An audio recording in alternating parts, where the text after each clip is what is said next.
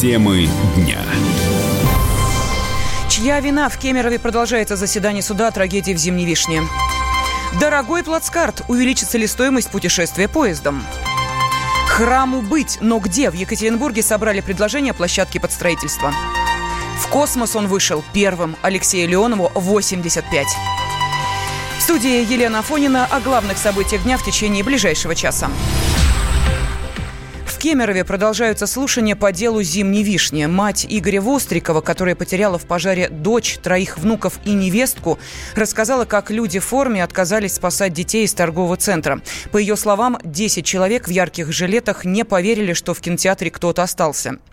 В здании суда находится корреспондент «Комсомольской правды» Екатерина Бормотова. Она выходит на связь с нашей студией. Катя, здравствуй. Какие новые подробности стали известны?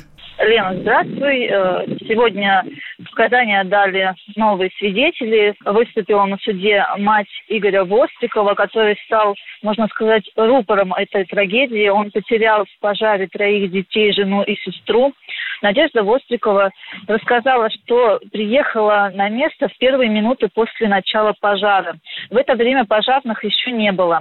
Женщина прошла на четвертый этаж – по дороге ей преграждал дорогу молодой человек в черном костюме. Он сказал, что из торгового центра всех эвакуировали. Однако в это же время ей звонила дочь, которая вместе с детьми находилась, э, вместе с детьми своего брата находилась на четвертом этаже в кинотеатре и говорила, что никто не приходит их спасать. В итоге Надежда Вострикова прошла на четвертый этаж, где э, ей, ей встретились спасатели в ярких желтых жилетах. Они пригодили э, дорогу и не пустили ее дальше. Сказали, что э, в кинозалах уже работают люди, сами при этом они ничего не делали, поскольку у них не было нужного оборудования. Они не могли пройти в задымленное помещение. Э, женщина умоляла, кричала, говорила, что э, дети находятся в кинозале, э, просила их пройти туда, но они ничего не предпринимали. Также Надежда Вострикова пробыла э, на четвертом этаже, стоя рядом со спасателями э, больше 20 минут. Последний звонок от дочери, от Алены Сабадаш, она получила в 16.21. Девушка попрощалась, сказала, что она задыхается и умирает. Сказала, что любит, и больше Надежда Вострикова свою дочь не слышала. В это же время, по словам Надежды Востриковой, э, на четвертый этаж стали подниматься пожарные. Там же находился аниматор торгового центра, который показывал пожарным кратчайший путь до кинозала, в котором находятся дети. Однако пожарные э, не стали слушать аниматора, они пошли другим путем. Также выступили другие свидетели, в частности, муж Надежды Востриковой Игорь Сабадаш, он практически те же самые показания дал. Спасибо. На прямой связи э, из Кемерово, где продолжается слушание э, дела о э, зимней вишне, была наш корреспондент Екатерина Бормотова. В Екатеринбурге завершился опрос горожан о месте для строительства храма. Предложения собирали 10 дней. За это время местные жители подали более 9 тысяч обращений с вариантами размещения собора. И на прямой связи со студией из Екатеринбурга наш корреспондент Даниил Свечков. Даниил, здравствуй. Да, здравствуйте. Ну что, а сколько площадок предложили горожане и, может быть, уже есть какая-то информация, какие все-таки варианты в приоритете? Э, да, сегодня закончили собирать предложения от горожан, где еще, если не в сквере у театра драмы, построить этот храм. И сейчас известно 53 таких площадки, но их может стать и больше, так как сегодня только вот в 12 часов закончили собирать предложения, и часть не все еще обработали. Может и будет больше. Пока 53 площадки. Варианты самые разные. На окраине построить сквер, там, где вообще и жизни нет, и дорог нет, и построить также этот храм э, в центре предлагают некоторые прямо посреди проспекта Ленина, центральной улицы города, чтобы машины с двух сторон его объезжали. Но некоторые предлагают построить все-таки храм э, на острове, искусственном на воде, в городском пруду, где изначально и предлагалось возвести этот храм. Пока одного варианта нет, самого приоритетного, впереди у нас рейтинговое голосование, горожане будут определять, какой из 53 и, возможно, больше вариантов самый предпочтительный. Если будет какой-то один самый популярный вариант, то на нем, скорее всего, и остановится у нас в городе. Но если будет, допустим, 2, 3 или 4 варианта одинаково популярных, то уже будет проводиться в городе, вероятно, опрос, либо референдум. Это сейчас решает рабочая группа, которая вот к сегодняшнему дню была сформирована из жителей города, представителей власти и епархии. Даниил, скажи, пожалуйста, а вот э, твое личное мнение, как э, жителя Екатеринбурга, где же все-таки должен располагаться храм? Наверняка же вы с коллегами обсуждали этот вопрос, э, и свое мнение, вот мне просто интересно его узнать. А, ну, я лично ранее сталкивался с мнением, допустим, эксперта, что такой крупный храм, который собираются построить, должен э, стоять где-то на возвышенности. А у нас центр города, он в низменности находится. Но есть возвышенность, метеогорка, э, там находится как раз наш гидромедцентр, и там уже находятся рестораны, это популярное место у астрономов. И, в принципе, многие соглашаются с тем, что вот на Метеогорке, если бы храм построили, то его видно было бы, наверное, отовсюду. И это как раз почти центр, так что свою э, функцию такого главного храма города, я думаю, ну, лично вот мое мнение, он бы там исполнил, скорее всего. Ну что Но, ж, возможно, кто-то не согласится. Спасибо огромное. С нами на связи был корреспондент «Комсомольской правды» Даниил э, Савичков. Ну, а э, тем временем э, на своей странице в Фейсбуке пресс-секретарь Екатеринбургской епархии Анжела Тамбова заявила, что такое большое количество площадок, предложенных жителями Екатеринбурга для строительства храма Святой Екатерины, говорит о нехватке храмов в городе. Э, в середине мая в центре Екатеринбурга прошли стихийные митинги против возведения храма Святой Екатерины на месте сквера власти города заявили, что будет проведен опрос жителей и, как вы видите, слово свое сдержали. В РЖД опровергли подорожание билетов на поезда. Тарифы на этот год были установлены государством в конце прошлого и с тех пор не менялись, рассказал сотрудник пресс-службы Федеральной пассажирской компании Владимир Кравцов. По его словам, об увеличении цен стали говорить из-за сравнения стоимости билетов во время акций с полным тарифом. Цены на проезд в плацкартных общих вагонах не были повышены. Тариф на 2019 год в регулируемом сегменте были установлены государством в лице Федеральной антимонопольной службы в конце прошлого года и с тех пор не изменялись. Компания не может увеличить тариф, но может предложить пассажирам более низкую стоимость билетов во время проведения различных акций. В связи с этим считаем сравнение стоимости билетов во время акций с полным тарифом, которое было сделано некоторыми экспертами, некорректным, предвзятым и вводящим в заблуждение наших клиентов, наших пассажиров. А ОФПК запросила информацию Общероссийского объединения пассажиров для детального изучения. В СМИ появилась информация о резком подорожании билетов на плацкартные вагоны перед сезоном летних отпусков.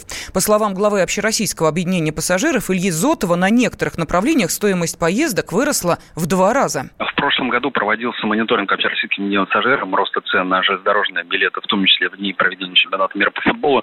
Никакого повышения цен мы не зафиксировали более тех значений, которые обозначены ФАСом, это 20% может, э, в общем-то, перевозчик эти цены повышать на 20% от базовых значений. В прошлом году мы обнаружили повышение цен на авиаперелеты между городами, где проходил чемпионат мира по футболу в 5-6 раз. В этом году по жалобам нашего пассажирского сообщества, в том числе Сибирского федерального округа, Уральского федерального округа, южных регионов и Центральной России, мы провели мониторинг э, по выбранными нами условно 12 направлениям, который показал повышение в среднем от 60 до 100%, то есть практически в два раза там направление Калининград выросло. И мы должны говорить о том, что это только 12 направлений. На самом деле, как нам фиксируют общественники, и на других направлениях фиксируется примерно то же самое. Общероссийское объединение пассажиров направило письмо в Федеральную антимонопольную службу. ФАС уже изучает эту информацию. Мужчина и женщина. На каждый вопрос свое мнение. Говори, говори, что ты? Почему именно сейчас, не в 14-м, когда начали Донецк и Луганск долбать так, что пух и перья летели? Так ты сейчас-то ему зачем этот вопрос задаешь? Я задаю вопрос. Тихо. Ч. Накал страстей на радио «Комсомольская правда». Семейный подряд Норкиных в поисках истины. По будням в 9 вечера. Просто о сложном в программе «Простыми словами». Да я не Америку открываю. Я, я не понимаю, когда пожалуйста. этот беспредел закончится. Не знаю.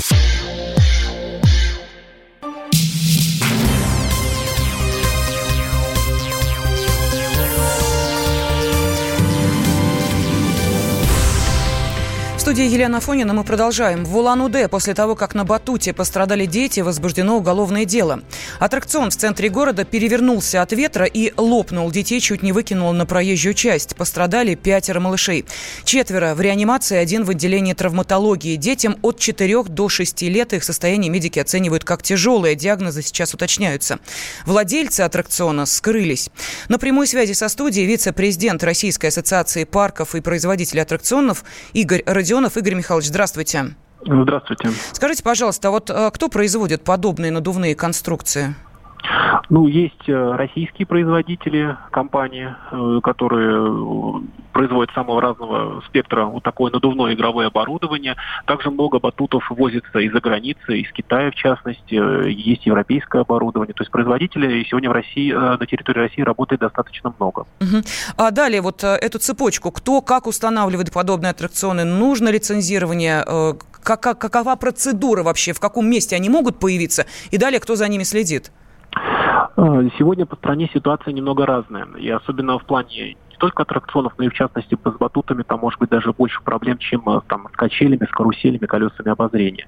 На сегодняшний день эта деятельность не лицензируемая, то есть получение лицензии на эксплуатацию аттракционов или там батутов э, не требуется. Но, э, значит, у нас в ряде регионов, а сегодня, в принципе, по всей стране, действует инспекция гостехнадзора, которые выдают разрешение на эксплуатацию аттракционов и в том числе надувного игрового оборудования. Единственное, на сегодняшний день ситуация как бы в таком переходном периоде мы находимся. То есть в, в ряде регионов, где аттракционы и раньше проверяли, э, не всегда проверяли батуты, и, как правило, вот в той же Бурятии я знаю, что аттракционы механизированные проверяют уже достаточно давно, но не уверен, что они выдавали разрешение на батуты, поскольку это не совсем аттракционом является. С 2019 года должны проверять везде, в том числе и батуты. Но правительство до сих пор не выпустило документа о порядке этих проверок. И, э, то есть, у нас ситуация по стране разная. То есть, где-то их проверяют, где-то их не проверяют. Ну, а скажите, пожалуйста, вот э, я хочу э, собирать деньги с детей и их родителей. Я покупаю mm-hmm. подобное надувное устройство. Я mm-hmm. вижу там лысую площадку где-нибудь вот э, недалеко от моего дома. Я устанавливаю аттракцион и mm-hmm. начинаю собирать деньги. Или эта схема как-то по-другому устроена? То есть вот я отвечаю за безопасность. Я почему об этом спрашиваю? Смотрите, ведь мы сейчас говорили о том, что владельцы аттракционов скрылись. Mm-hmm. Будут их искать? Не будут? Понесут они ответственность? Большой вопрос. Вот... Нет, если вы эксплуатируете аттракцион, продаете билет на этот аттракцион, то однозначно вы несете ответственность за безопасность ваших посетителей.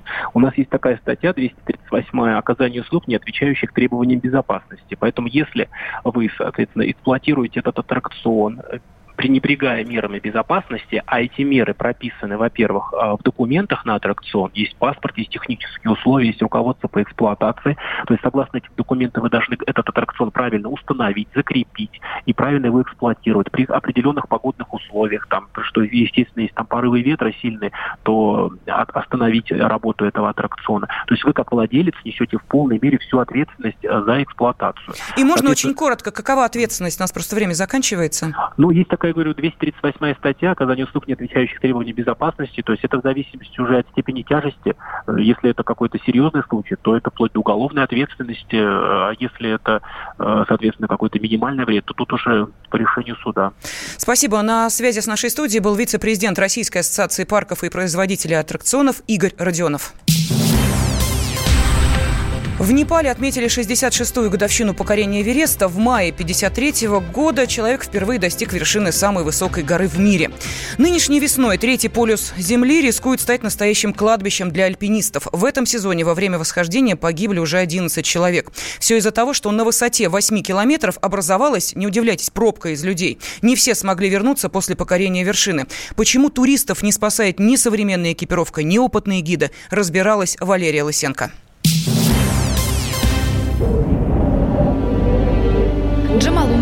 Она же Эверест, она же самая высокая точка планеты. 8848 метров над уровнем моря.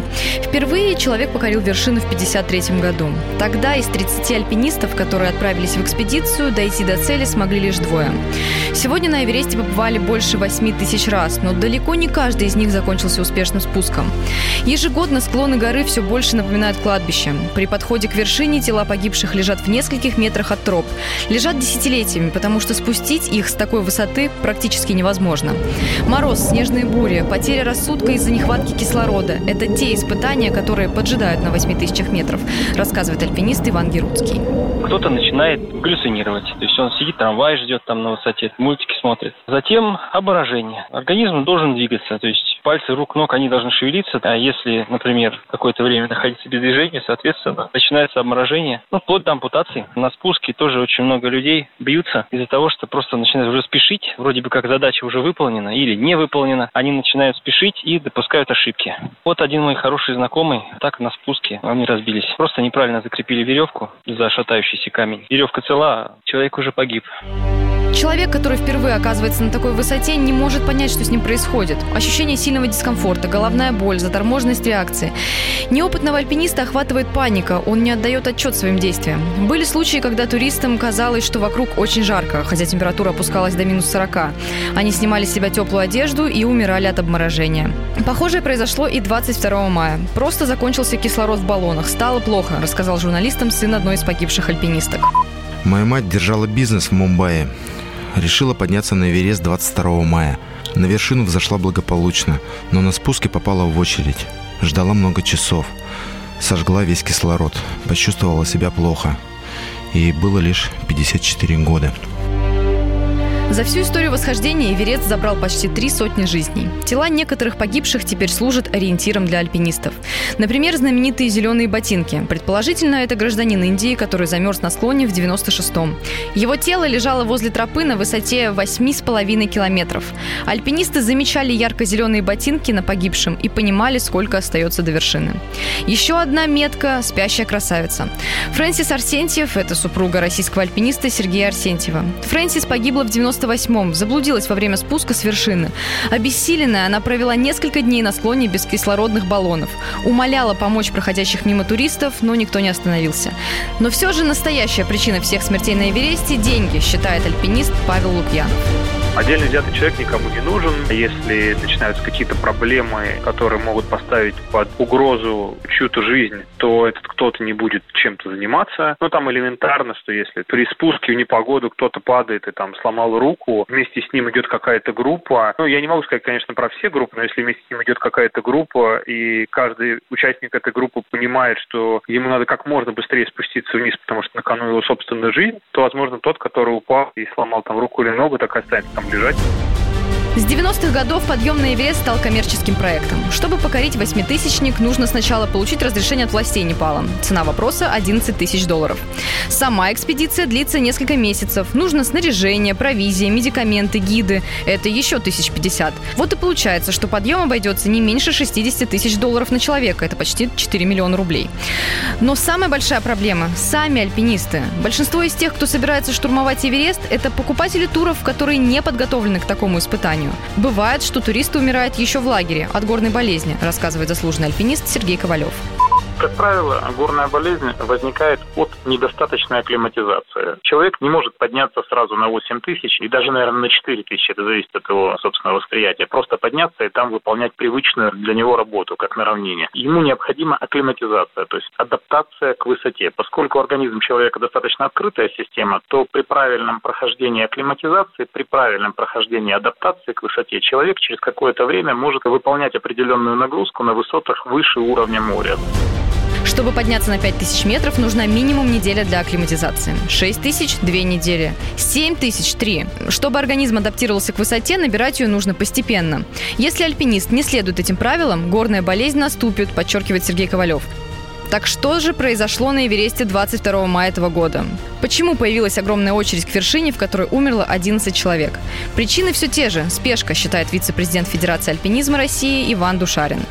Все знают, что 22 мая будет идеальная для Эвереста погода. И все идут в этот день. Ни 18, ни 15, ни 25, а именно вот в тот день, когда по прогнозу идеальная погода. В результате образуется очередь. А условия там, особенно со стороны Непала, путь, например, уже в верхней части от южной вершины до главной, он острый гребень со ступенью Хиллари. То есть ответственная стенка, порядка около 20 метров, и ее никак не преодолеешь там, то есть разойтись невозможно. Эверест – это больше не альпинизм, считает Душарин. Это туризм для богатых. Для тех, кому надоел отдых на Мальдивах и тех, кто ищет острых ощущений. Но горы не прощают ошибок. Валерия Лысенко, Егор Зайцев, радио «Комсомольская правда».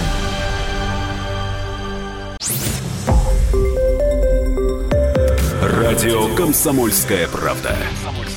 Более сотни городов вещания и многомиллионная аудитория. Калининград 107 и 2 FM. Эм. Кемерово 89 и 8 FM. Эм. Красноярск 107 и 1 FM. Эм. Москва 97 и 2 FM. Слушаем всей страной.